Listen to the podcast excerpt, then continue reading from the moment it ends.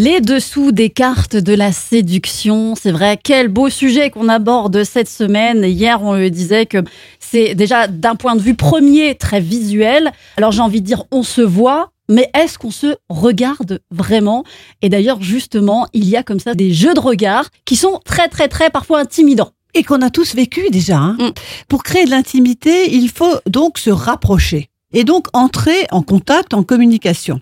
En général, lorsqu'une femme perçoit le regard d'un homme, d'un admirateur, elle va détourner ou baisser les yeux. Parce que la culture et l'éducation provoquent une sorte d'autocensure. Et nous détournons, nous les femmes, souvent la tête lorsque une personne nous plaît. Mais il y a eu des études qui ont été faites là-dessus après une première accroche visuelle. Écoutez bien, messieurs. Si une femme reporte son regard sur vous une deuxième fois en moins de 45 secondes, c'est que vous le suscitez chez elle un réel intérêt. Toujours un chrono à la main. Voilà.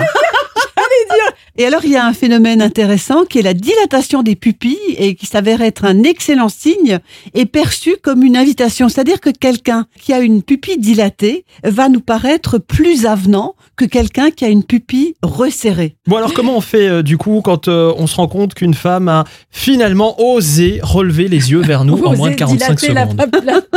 Voilà, alors laissez vos yeux s'attarder sur euh, cette partenaire quelques secondes et puis vous pouvez vous détacher de nouveau lentement. Vous voyez, c'est un jeu d'aller, de venir par rapport à ce regard. Parce qu'il y a une véritable emprise, je dirais, visuelle.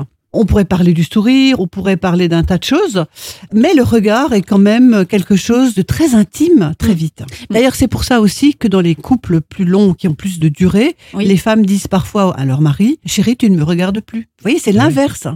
Bon alors en tout cas au début il y a le regard et puis à un moment à un autre il va falloir passer à la parole. Et là parfois malheureusement ou heureusement ça dépend ça peut tout changer. Oui, Et exactement. c'est de ça qu'on va parler demain Chantal.